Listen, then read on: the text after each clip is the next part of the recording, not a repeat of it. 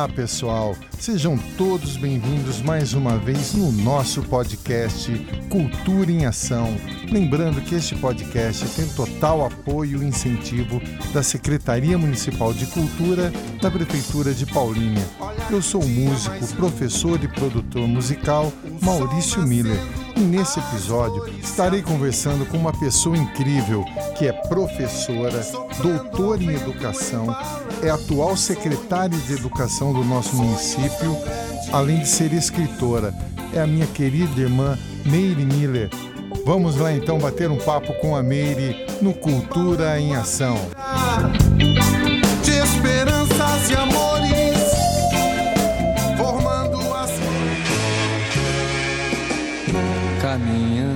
Contra o vento, sem lenço, sem documento, no sol de quase dezembro, eu vou. Bem-vindos ao Cultura em Ação. Hoje eu estou muito feliz aqui, estou recebendo uma pessoa muito querida. Ela é professora, doutora em educação, secretária de educação, escritora. A minha querida e amada irmã Meire Miller. Meire, bem-vinda aí ao Cultura em Ação. Muito obrigada, Maurício. É um grande prazer fazer parte desse podcast que tem sido tão relevante para a cultura do nosso município. De alegria e preguiça, quem lê tanta notícia. Nós que agradecemos. O Meire, é, conta um pouquinho pra gente a sua trajetória desde o começo, o seu interesse por educação, por cultura. É, Educação e cultura são duas áreas muito ligadas, né? Porque na verdade a cultura, o que, que seria uma cultura? A cultura são aquelas manifestações artísticas que eh, se concretizam a partir do interesse de cada pessoa. Então existem pessoas que concretizam a sua emoção pela fotografia, pela dança, pelo teatro, eh, pela literatura, que é uma das partes da também importantes para a cultura, pela música. Enfim, eu desde pequena, você sabe, nós temos uma família musical, né? nós sempre nos interessamos pela música e hum, eu, particularmente, sempre gostei de ler. Então, eu fiz a faculdade de letras nos anos 70 ainda e depois eu fiz pedagogia, uma vez que eu me interessei muito pelos, eh, pelos princípios do modo de aprender e de ensinar. Por que, que algumas pessoas têm mais dificuldade de aprender e de ensinar? Por que, que algumas pessoas têm mais dificuldade eh, em captar um texto e a outra não? Então essas coisas eu achei que a pedagogia pudesse me responder. Então fiz pedagogia também. E depois a vida foi me levando para vários caminhos. Eu fui secretária de educação, na época era Secretaria de Educação e Cultura, e a gente valorizava todas essas manifestações. Nós tínhamos aula de várias dessas manifestações artísticas.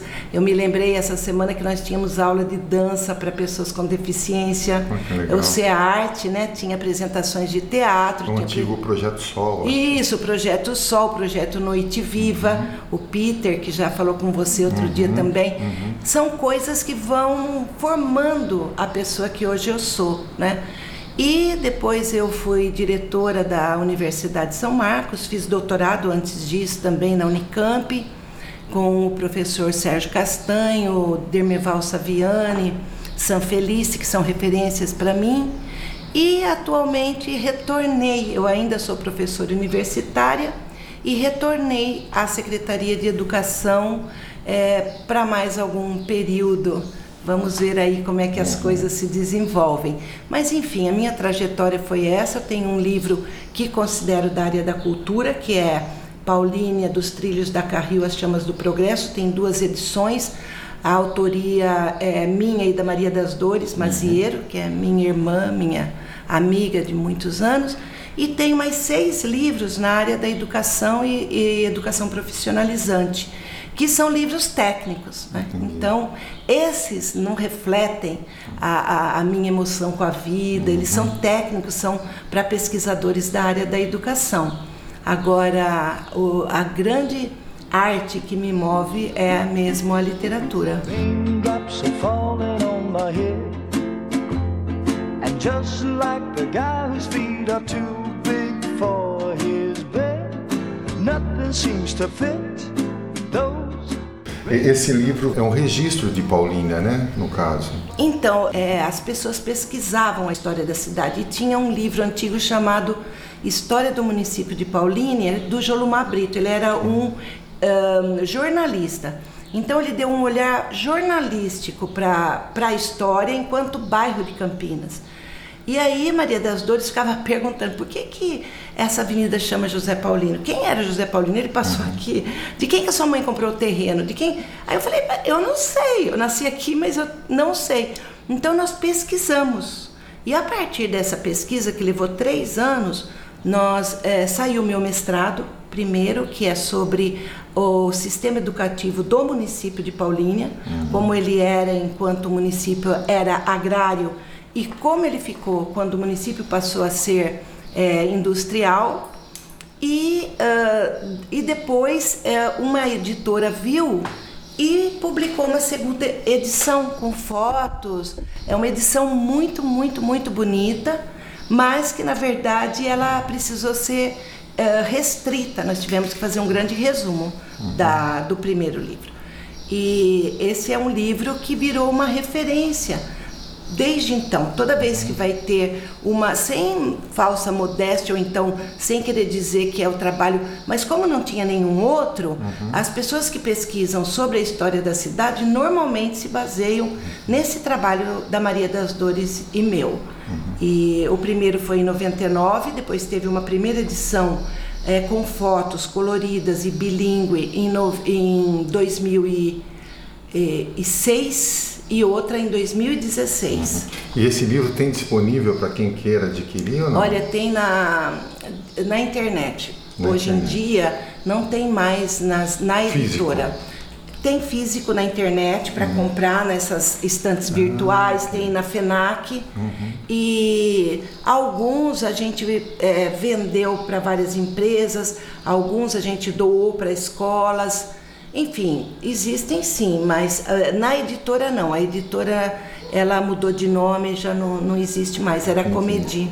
Entendi. Every day she takes a morning bath, she wets her hair, wraps a towel around her as she's heading for the bedroom chair. It's just another day. É, eu lembro que na, você disse no final da década de 90 ou começo de 90 que você foi secretária, quando era uma coisa só, Secretaria de Educação e Cultura. Eu entrei na prefeitura em 79, né? Certo. E fiz carreira ali.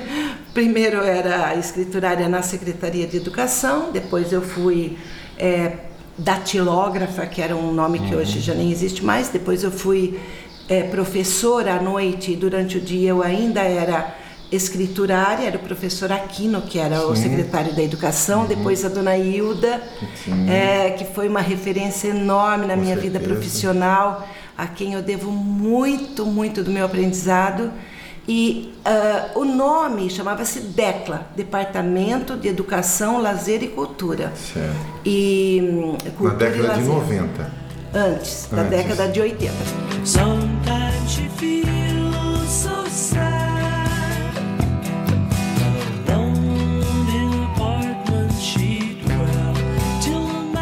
Na década de 90, eu fui diretora do Departamento de Educação com a dona Tereza Mia. Ela era secretária de Educação e eu diretora do departamento.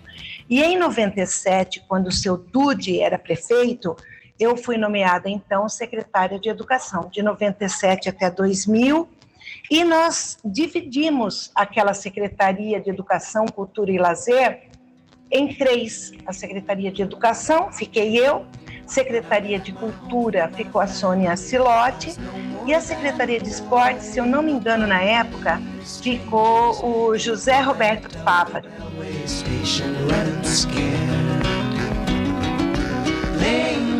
seeking out the poorer quarters where the ragged people go, looking for the places only they would know.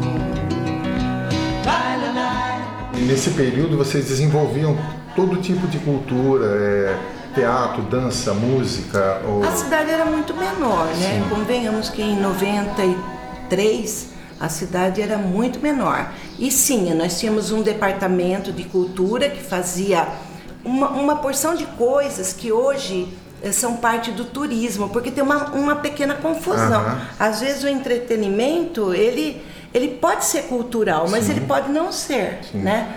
E na época, eh, nós tínhamos esse departamento de eventos, que fazia aí, eh, sei lá, uma, um- uma dança ou, ou um encontro num bairro, um piquenique, e tinha o de cultura. Fazia encontro de bandas, fazia uma linda procissão, eu me lembro, lembra da Senhora de Nazaré, fazia Semana Santa, que era uma cultura religiosa, né? Fazia teatro, tinha, mas tudo pela prefeitura, eram grupos amadores. Certo. Tinha aula de, de música, você era professor, Peter era professor de dança. Enfim, os departamentos eh, se eh, mobilizavam dentro da sua especificidade. O de lazer ia fazer o que hoje é feito pelo turismo. Tinha aquela festa italiana que tinha no. no- Isso era da cultura. Da cultura. Chamava Paula Itália. Era uma festa linda. Os descendentes de italianos eh, mandavam fotos. Nós refazíamos cenário. A Sônia Silotti, uma amiga querida, ela era a diretora do departamento. Depois ficou a primeira secretária da cultura. Ah, ela foi a primeira É, secretária a da Sônia tem um conhecimento muito intenso dessa área Uhum. e ela organizava e então a Paula Itália tinha lá como era uma cozinha italiana, como Uhum. era um quarto. A gente fez uma parede só com fotos de casamento Olha, dos antigos, aquelas fotos antigas, nós reproduzimos e fizemos uma parede inteira com fotos de casamento, com o nome das pessoas. E do lado de fora do espaço, que era justamente o, o salão da igreja, tinha a quermesse. Então tinha comida italiana, tinha dança, vieram cantores, Tony Angeli, Roberta.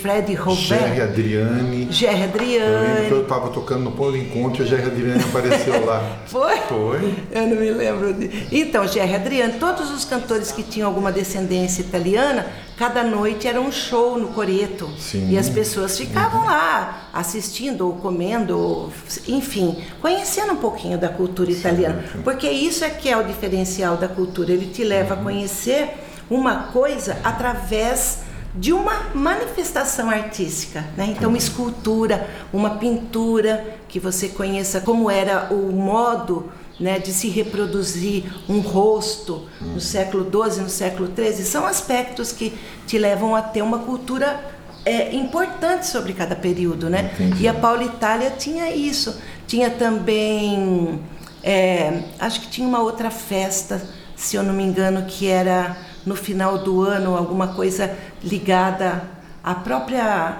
é, época do Natal. Do Natal, Quando era sim, Halloween, sim. olha só, né? Uma cultura estrangeira que naquela época ainda começava a se infiltrar na nossa cultura. Nós fizemos uma pesquisa da onde veio, por que, Uhum. que tinha nos Estados Unidos. Enfim, era um movimento bem bacana, com as Bacana. escolas. Enep também tinha shows, tinha eventos culturais É, também, Isso, né? quando eu cheguei, o Enep já devia ter uns seis anos. Foi, Uhum. se eu não me engano, o primeiro foi a Dona Iraci. Sim. Quem fez, se eu não me engano, desculpe se eu estiver enganada, mas a minha lembrança foi a Dona Iraci. Foi o primeiro ENEP. E quando eu cheguei, acho que era o número 6, 5 ou 6 ou 7. Enfim, nós tínhamos, e ainda tem, é que agora com a pandemia teve eh, uma suspensão há uns dois anos por conta de mudanças de administração, mas é o Encontro Nacional de Educadores. Quando eu era secretária, aquele encontro durava uma semana com as pessoas hospedadas nas escolas. Então nós recebíamos pessoas do Brasil inteiro e a prefeitura dava o alojamento dentro das escolas. Acho que a maioria ficava no projeto Sol, que era mais fácil. Nós dávamos uma sopa à noite, né, um café da manhã, e as pessoas participavam, tinha um valor de inscrição, evidentemente. E essas pessoas, elas vinham do Brasil e o, esse encontro ele acabou se tornando muito conhecido.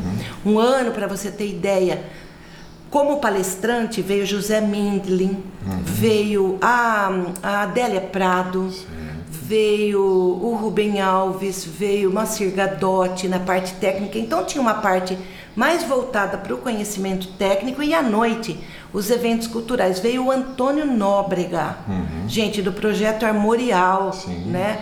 Do Ariano Suassuna. Então assim, foi fantástico. Eu me lembro que ele dançou é, um ritmo uh, parecido com capoeira ao som de uma música erudita. Né? Então eram coisas muito bacanas. É, Bate Lata, que era uma banda formada por meninos ali. Vi- os meninos de Barão, que era do Beto Regina, que era um ator, um ator e um professor de, de dança. Enfim, as pessoas que vinham à noite tinha discussões de filme. Eu me lembro do carteiro e o poeta. A gente chamava então alguém que era ligado a essa área e fazia uma discussão logo após a apresentação do filme. Olha, foram eventos maravilhosos que nós tivemos Que oportunidade de fazer. legal. Não fui eu, nem Deus, não foi você, nem foi ninguém. Tudo que se ganha nessa vida é pra perder. Tem que Meire, acontecer. é, gostaria de só convidar o pessoal para ouvir também o meu outro podcast, O Beco do Som, que trata com músicos e amantes da música. E sei que você também é amante da música e que um tempo atrás você fazia, você chegou a compor e cantar em festivais aqui em Paulínia. Como que era isso? Como que era o cenário dessa época? Como que funcionava? É, isso na verdade era assim, eu, eu- vamos dizer, eu não tinha, eu na verdade não sou uma compositora, eu escrevo alguns poemas, né? E na época era um desafio muito mais provocado pelo meu primo Dal. Ele era o tocava violão e ele ficava vai Miri, compõe alguma coisa e às vezes eu escrevia alguma coisa, nós tivemos um festival é, os festivais eram pelos colégios, as escolas que produziam e todo mundo da cidade poderia se inscrever. Então o Dal era um bom produtor, o Arteminho ele era um bom compositor, o, o, o Dal e o Arteminho eles é, eram de verdade pessoas que viv- eles tinham aquela vivência de fazer um, um poema para casar num uma melodia. Certo. Eu não, eu gosto da música, aprecio muito, mas eu não me considero uma compositora. Eu fiz algumas músicas junto com o Dal, mas eu acho que o mérito era muito mais dele do que. Às vezes a gente fazia alguma coisa em conjunto, nós ficamos, acho que, em segundo lugar, gostava de cantar, ainda gosto. A gente eh, ficou em segundo lugar, eu acho que no, no eh, festival do do Porfírio, que na época chamava Colégio Estadual de Paulínia. No ano seguinte o Dal ficou em primeiro, enfim. Olha. A gente participou. Tinha da prefeitura também um festival de música e de música eh, sertaneja. Ah, Eu me lembro que grandes cantores sertanejos vinham e escolhiam Sim, o, o, o Donizete Gomes vai participar do, do- Isso. do, Beco do Som e ele citou que ele participou e pegou em terceiro lugar. Isso, eu me lembro do E veio Doni. Milionário José Rico, Isso, vinha tinha, tinha grupos. festivais pelas escolas e tinha festivais pela prefeitura. Uhum. Da prefeitura que eu me lembro bem era de música sertaneja.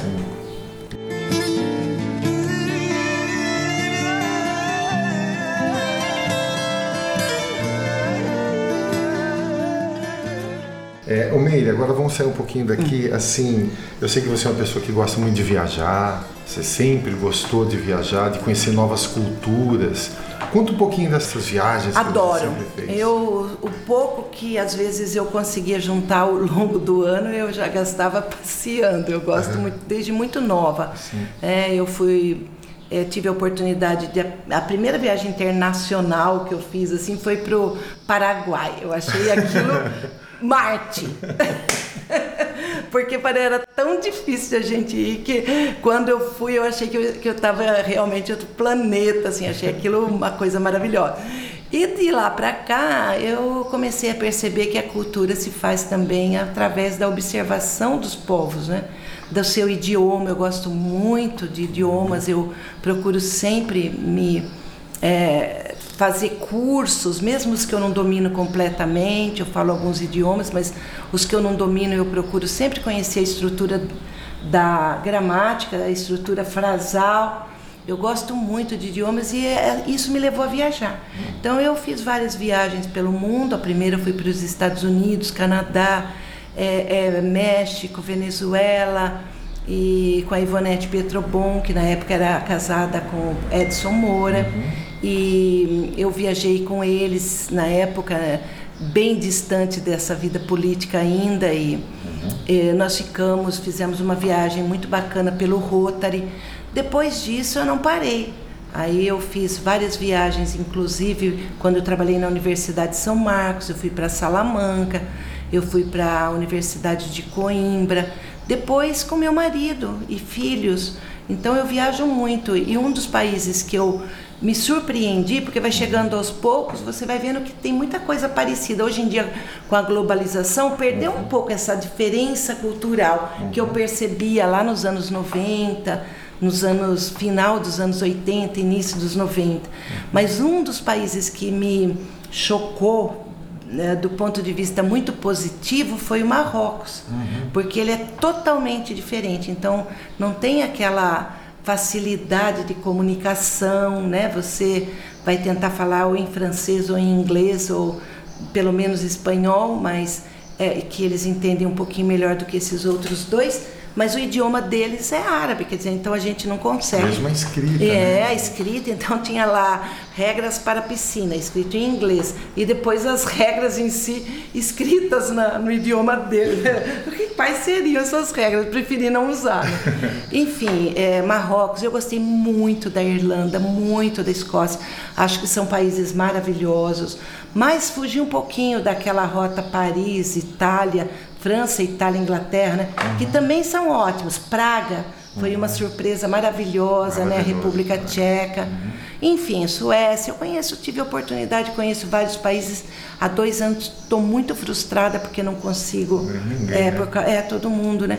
Mas enfim, eu acho que antes de viajar, procure saber a história daquele país. Sim. Porque shopping center tem em todo lugar né? E uma rua diferente só tem naquele país. Sim. Então procure conhecer a história, por que, quantos anos tem aquela cidade, por que, que ela tem aquela arquitetura, isso que torna a viagem muito mais interessante. Muito legal.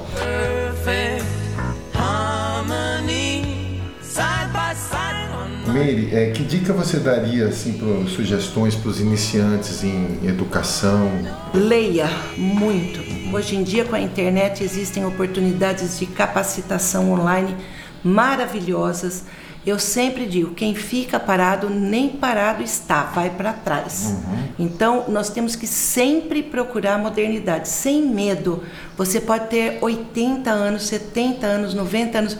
Se você conseguir minimamente acompanhar as mudanças do mundo, você não vai estar parado. Uhum. E quem está atuando é imperdoável que não procure se capacitar Sim, na sua área. Com certeza. Né? Então, um professor que se formou há 20 anos, se ele não fez mais nada, ele simplesmente é um dinossauro uhum. diante dos alunos. Né? Então, procure a capacitação, procure se informar sobre as novas técnicas e metodologias de educação. Vai ser bom para você como pessoa e para os seus alunos como como uh, os formandos uhum. que você vai trazer para o mundo real. Como exemplo. É, exatamente.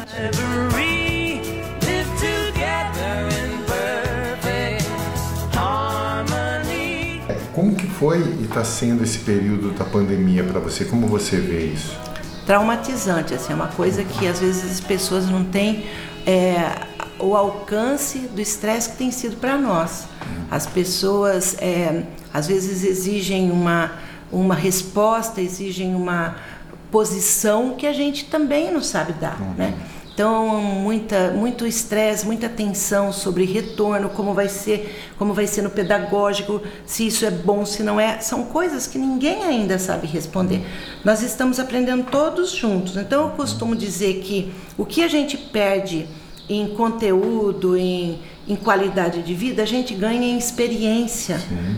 Por momentos de crise, porque isso para nós, como seres humanos, nos aperfeiçoou. O que é importante para nós de verdade, né? O que é importante nessa vida? Será que uma pessoa que tem uma grande quantidade de dinheiro e pega uma doença dessa, ela vai dar importância para aquilo que não tem ainda um conhecimento de cura? Então, eu penso que esses momentos de crise mudam os nossos valores. Sim. E para mim, na educação, tem sido um desafio imenso mas eu sinto uma boa vontade muito grande da maioria. Uhum. Né? Existem, logicamente, como em todo lugar, existem as exceções, existem aquelas pessoas que não lidam bem com o estresse, que não lidam bem com, com a, a insegurança, né? e querem que alguém diga o caminho. Então, assim, ainda não tem o caminho a seguir, só tem o caminho, pronto. Uhum, eu brinco uhum. que é igual no AA, uhum. só, por hoje. só por hoje. Todo dia na secretaria eu falo isso. Pessoal, vamos trabalhar por hoje. É por hoje. E a gente vê o que faz no outro dia, porque realmente, olha o ensinamento do pai, né? Uhum. E realmente não é uma coisa que tem uma resposta pronta e acabada. Mas eu posso dizer que Paulínia tem saído muito bem. É. Eu sinto um apoio grande na administração, na compra dos insumos, no, no, atendimento às necessidades que a gente tem posto. É que o serviço público ele é moroso, né? Uhum. Depende. E às vezes, quando uma coisa já está aprovada, a pandemia já avançou e é. a gente já tem que modernizar. Sim. Então é, é, tem sido difícil. Entendi.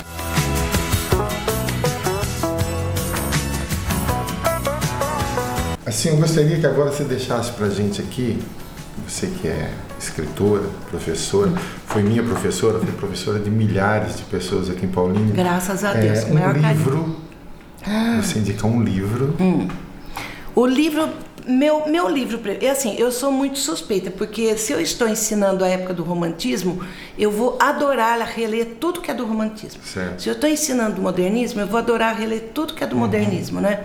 E por aí vai. Mas o livro que marcou demais a minha vida é de um brasileiro mesmo. Eu gosto demais da literatura brasileira, acho que nós estamos carentes uhum. de alguns escritores de prosa na modernidade, na contemporaneidade eu acho que a gente tem bons escritores, mas precisa alguém se destacar, como por exemplo o Guimarães Rosa, que é Sim. é o livro da minha vida é o Grande Sertão Veredas. Puxa. Não não comece por ele, comece pelos contos do Guimarães.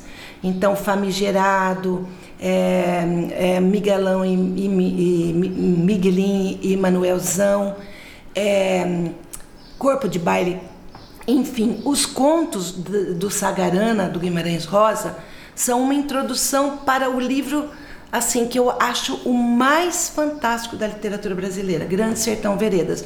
Não é todo mundo que consegue ler e admirar à primeira vista, porque ele usa a linguagem do mineiro. Uhum. Então você tem que imaginar que aquilo está sendo falado por uma pessoa do interior de Minas, da Bahia, do, de algum estado do Nordeste, porque é o nosso falar. Uhum. E a história que ele conta, a par da, do jeito que ele escreve, é fantástica. A uhum. história do, de Adorim, uhum. né? E, e, então, quer dizer, é a coisa muito, muito linda. Não é um livro que consegue ser traduzido para qualquer idioma. Olha, interessante. É, e o, e o Guimarães Rosa, ele foi é, diplomata em vários países do mundo. Uhum. Ele e a mulher dele são os únicos brasileiros que têm o nome em Israel, no, num bosque especial para quem foi importante na Segunda Guerra para salvar os judeus da, do nazismo ele e a mulher davam vistos de saída para judeus para o Brasil. Então eles ajudaram centenas a fugir do nazismo na, na Alemanha. Ele era cônsul da Alemanha naquela época. Enfim, eu admiro Guimarães Rosa pela vida que ele tem, pelos livros que ele escreveu. Para você ter ideia, ele é tão poético, tão poético, que a filha dele chama-se Vilma. Uhum. Quando você junta com o sobrenome, Vilma Rosa. Vilma Rosa, né? Então faz um trocadilho muito bonitinho. E é, é, o meu livro. Agora, tem muitos. Eu uhum. gosto muito do Machado de Assis, eu gosto muito do, dos internacionais. É, tem, eu gosto muito de poema, uhum. eu gosto dos poemas do Lord Byron, uhum. eu gosto dos poemas de Edgar Allan Poe, eu tenho uma obra completa, os contos de terror. Acabei de reler, por exemplo, o original do Drácula, né, do Bram Stoker. Acabei de ler o Frankenstein da Mary Shelley. Eu gosto de reler os clássicos, né? Guerra e Paz, uhum. O Senhor dos Anéis, para quem gosta de fantasia, é maravilhoso, né? Eu, mas eu acho que o livro que marcou a minha vida, não sei se foi o momento, tem isso também. Às vezes Sim, um né? livro, é, para mim foi o Grande Sertão Veredas. Puxa, que legal. E uma música? Eu gosto muito do Belchior, Sim. né? Eu gosto do Galos, Noites e Quintais, acho que tem um poema maravilhoso. Eu era pardais, como um galo, quando havia, quando havia galos, noites e quintais. Nós temos ótimos poetas da contemporaneidade, o Cazuza, o, o Arnaldo Antunes, que eu acho fantástico. É, nós temos gente com sensibilidade para pegar um poema e fazer uma música, que é o caso do Chico César. Ele musicou Dor Elegante, do uhum. Leminski, que ficou fantástica. Com a dor é muito mais elegante, caminha assim de lado, como se chegando atrasado andasse mais adiante. Carrega o peso, o peso da dor, como se portasse medalha. Enfim, o Zé Cabaleiro, que tem musicado poemas da Alice Ruiz, que era mulher do Leminski, né? Enfim, tem o Fagner musicou poemas da, da Flor Bela Espanca, mas a música, eu gosto muito do Belchior, porque ele é inédito, ele pega um tema como na Divina Comédia Humana, que tem a Divina Comédia do Dante, e ele transforma numa canção que moderna, uhum. né? Então eu acho que ele tem uma inteligência e uma cultura é, literária muito singular. Uhum. Eu gosto do Belchior pelas letras que ele escreve e pela capacidade que ele tem de captar um, um livro que já existe, uma obra importante e trazer um verso é, por exemplo, existe a Elegia de Donne, que é um poema enorme do John Donne, que era um, padre, um clérigo, e ele então traz isso. Qual é a música que, qual é o livro que me move? A elegia de Dom. Né? Uhum. Né? Então ele Dom, então ele põe numa música um, um poema maravilhoso, muito antigo, né? Puxa, que legal. É, eu sei desse, dessa sua paixão pelo que eu acompanho, é, eu também gosto platônica. eu também gosto muito. E agora, e agora impossível, nem platônica, porque ele já morreu. É. O Meire, é, gostaria de te agradecer imensamente, dizer que tenho certeza que esse podcast vai servir muito para os nossos ouvintes, eu agradeço, Maurício. Foi um prazer conversar com você. Como a gente sempre conversa, Sim. esses assuntos nós falamos sempre, né? Trocamos as nossas figurinhas. E olha, não deixem de sonhar. Ver o que te move na cultura. É a escultura, é o poema, é a, a pintura, é a dança. Porque a vida fica muito crua sem isso. Uhum. Se nós formos só técnicos, para que, que serve a arte? não tem uma serventia, não serve para nada. Ela não tem uma serventia no que diz respeito a, ao, ao comércio. Ela é o que te deixa mais feliz, que te faz enfrentar a vida, que te move a ver de outra maneira o mundo, né? Então procure isso, o que te move. Procure sempre ser uma pessoa com um olhar aberto para a arte porque isso faz a diferença em nós como seres humanos. Puxa, muito obrigado. Valeu, querida. Eu que agradeço, amo, querido. Viu? Também te amo muito. Obrigado, viu? Deus te abençoe. Amém, mal. Ora direis, ouvir estrelas, certo perdeste o senso. Eu vos direi, no entanto, Enquanto houver espaço, corpo, tempo algum modo de dizer não, eu canto. Fala galera, sejam todos bem-vindos mais uma vez no Hora nosso podcast Cultura em Ação. Lembrando que este podcast tem total apoio e incentivo da Secretaria Municipal de Cultura da Prefeitura de Paulínia. Eu sou músico, professor e produtor musical Maurício Miller. E nesse episódio vou estar conversando com uma pessoa muito incrível.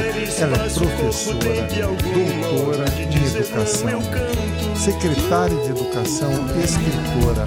É a minha querida e amada irmã Meire Miller.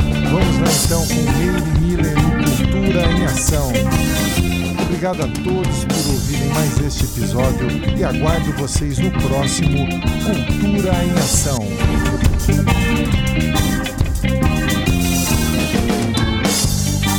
Olha que dia mais lindo.